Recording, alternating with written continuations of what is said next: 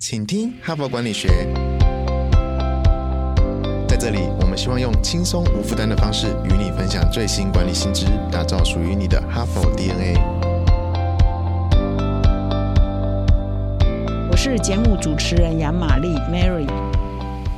欢迎来到第一百一十八集的呃哈佛 Podcast 节目啊。那么我们呃现在的时序呢，已经慢慢接近要跨年哈，跨到二零二二年哈。那所以呢，我这一整个礼拜赶快趁跨年之前啊，把十二月号，也就是二零二一年的十二月号一个非常重要的专题呢，来跟各位呃听众做分享。那么如果你手上刚好有这一期的哈佛商业评论的纸本的话，那你就知道我们的封面故事在谈说专案经济的。时代来临哈，那么意思就是说啊，从过去啊大概十年来，或者是更长的一段时间，一直展望到未来呢，其实越来越多的组织的运作呢是要靠专案来推动的哈。那么这个作者也估算出来说，整个专案的产值呢，占经济的产值可以占二十兆美元哈，真的是非常的高哈。那么我在前一两天，今天礼拜三嘛哈，所以前一两天我已经分享了，就是说啊，在这一期的封面故事上的第一篇最重要。的文章就是谈为什么专案经济时代来临，以及专案管理到底应该怎么做哈。那么尤其是非常特别的是，这个作者呢，他是前这个国际的专案协会的理事长，所以他也发明了一个叫做专案画布哈，就是说用一张纸把呃进行整个专案所需要的目的是什么，人力资源是什么，各种资源需要的又是什么，以及你的效益啊、目标、关系人等等，尽量在一张纸。上面呢，把它画清楚哈，展开来哈，所以它这个叫做专案画布的概念哈，所以我觉得这个是一个很好的管理工具。如果你正在进行一个什么专案的话，请建议你，我建议你到我们这一期的杂志第。七十八页哈，把那个表给 copy 下来哈，应该对你是非常有帮助的哈。那么呃，现在呢，我就要进入这一期的封面，另外的一篇文章啊，也是非常的好。它的意思啊是在讲敏捷妙方哈，就是说呃，通常我们的很多组织呢，它可能是比较僵化的哈。比如说你想想看，你的公司会不会很官僚啊哈？就是速度很慢，从下往上的层层呃公文的递送呢，要非常多的时间，或者是你的科程你的部门别呢也是非常的坚不可破，就老死不相往来的，很难跨部门别的合作哈。所以，如果是你的组织是这样的一种状况的话，到底有没有可能启动任何的专案？呃，就是突破这种官僚，或者是突破这种呃部门别的僵化的组织哈？或者是说，有的时候我们碰到了一个是非常紧急的任务发生的时候，因为其实在昨天跟前天我有提到，就是说，其实过去或者是到目前。为止，我们很熟悉的一些组织的运作哈，它有部门别，还有它有功能别，它其实是为了短期哈创造获利啊，营运啊，获利啊，营收哈。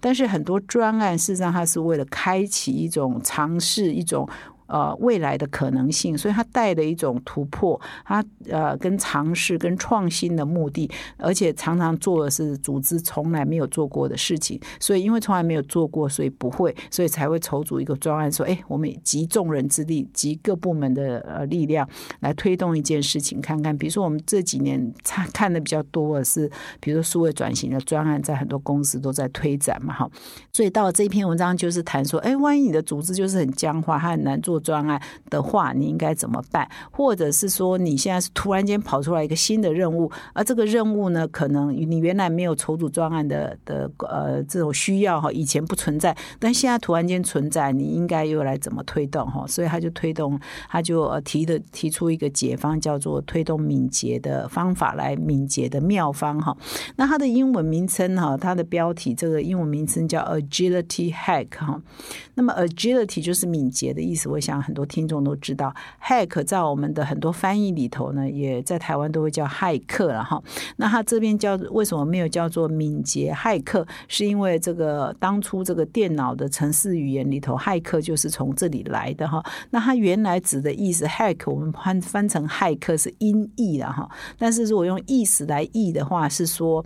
是通常是指针对一个特定的问题，我们提出一个快速而有效的解决方案，也就是绕。绕捷径哈，走捷径哈，所以有一点像 people 了哈，有一像妙方了哈，像奇招了哈，就是走捷径，然后快速的解决一个特别的问题。所以这边的 agility hack，我们就把它翻译成为敏捷妙方哈。那么接下来我就来说明到底什么样的情境呢，我们可以启动我们敏捷妙方，以及到底什么样的 SOP 可以让我们的敏捷妙方呢也可以成功。那么敏捷妙方启动的时候，通常是有一个突然的、突发的业务，是你原来预想不到的哈。所以这篇文章也举了很多例子来说明，在这个时候呢，其实你就可以呃启动敏捷的专案哈，来呃来突破你原来的可能很多呃组织的障碍哈。那他这边呢举的一个案子呢，是在这个二零一二年，在印度的奇异公司哈，印度的呃分公司呢啊就发生一个这样的案子哈。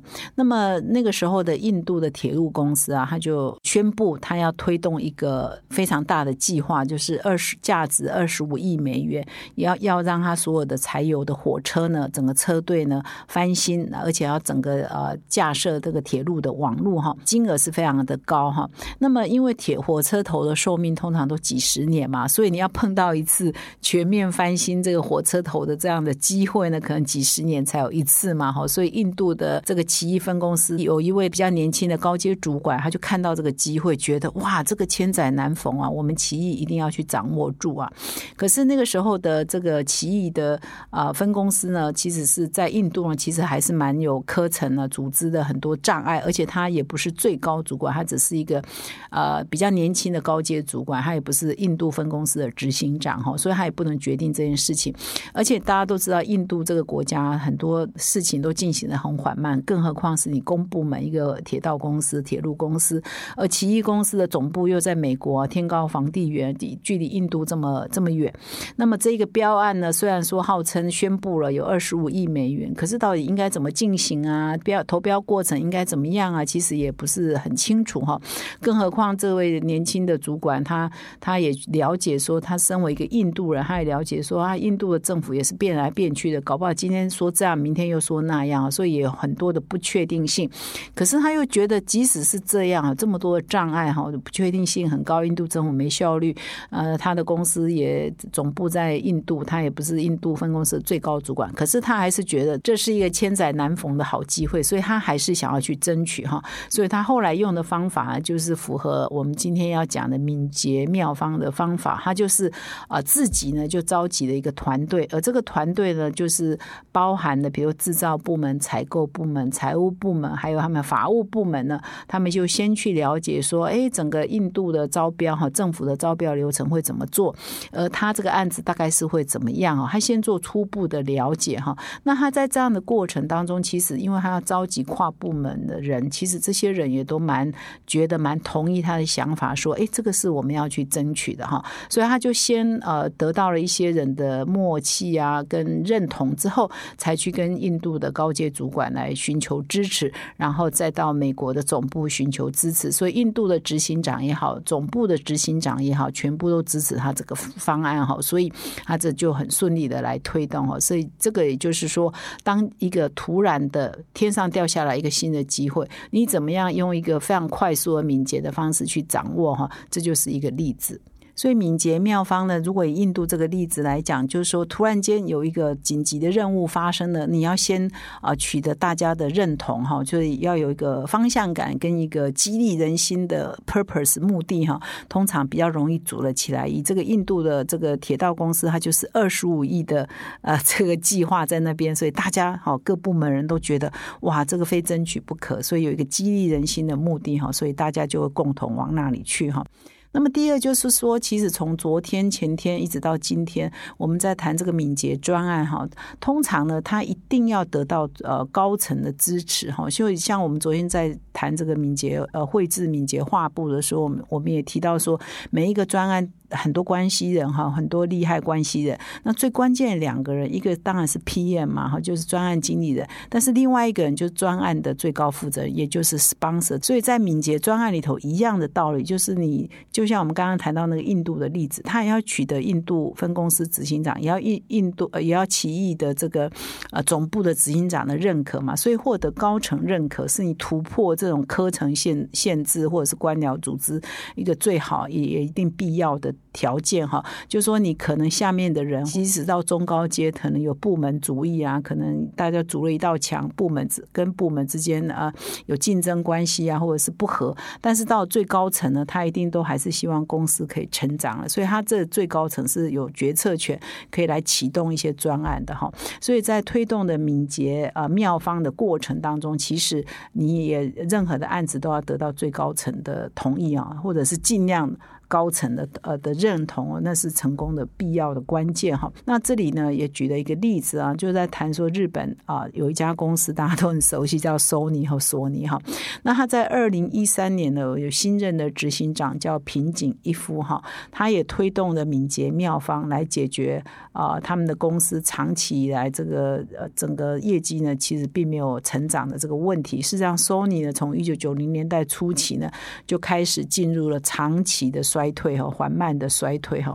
所以这个平井一夫呢，他上任了之后，他也发现说，其实我们对日本台湾人也比较了解嘛，他们真的也是比较官僚组织一点呃。整个组织是比较没有活力一点哈，所以呢，他就也推动了一个这个敏捷的方法、创新的方法哈。他组成了一个产品开发的团队呢，是直接向他负责哈。那绕过了这个 Sony 的繁琐的预算呐或决策流程，要层层上报哈。所以确保这个开发团队呢，在啊有任何需要的时候，都可以直接找到他，那取迅速的取得这个团队需要的资源或者是需要的技术哈。所以这个呢，创新在 Sony 呢，相当的成功。后来呢，这个团队推出了不少的创新的商品，都带动了呃 Sony 业绩的成长。比如说，有一款很受欢迎的四 K 的家用的投影机呢，非常的高解析度，然后可以在家里就直接投射在家里的墙壁上，甚至还可以当做家具哈。所以这些产品非常的创新。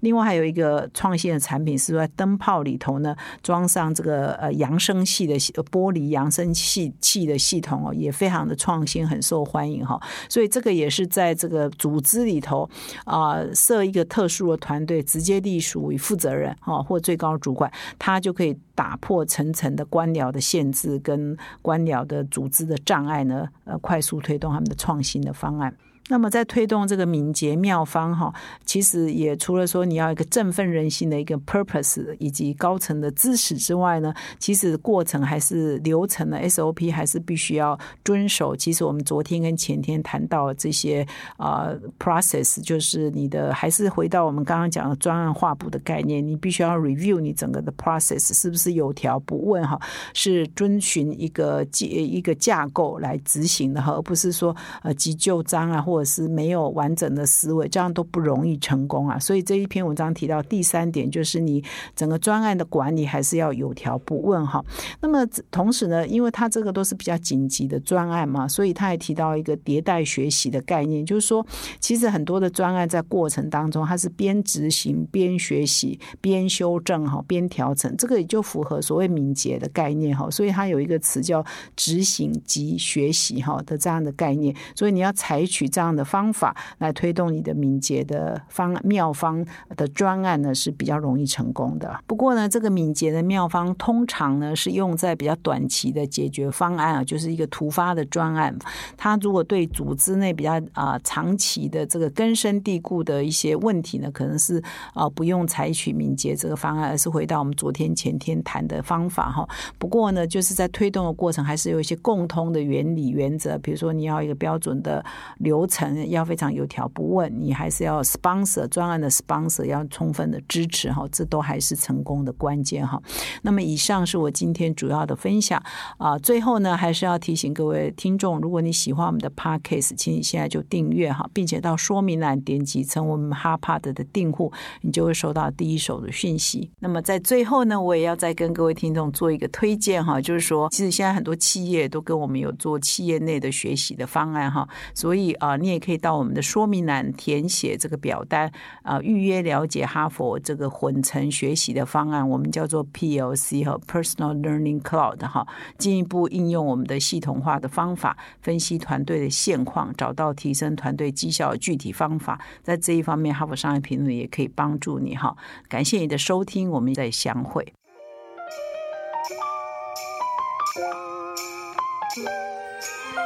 从团队到个人，管理的大小事都是 HBR 的事。现在就上 triple w 打 HBR Taiwan com 订阅数位版，首月只要六十元，让你无限畅读所有文章，向国际大师学习。现在就开始。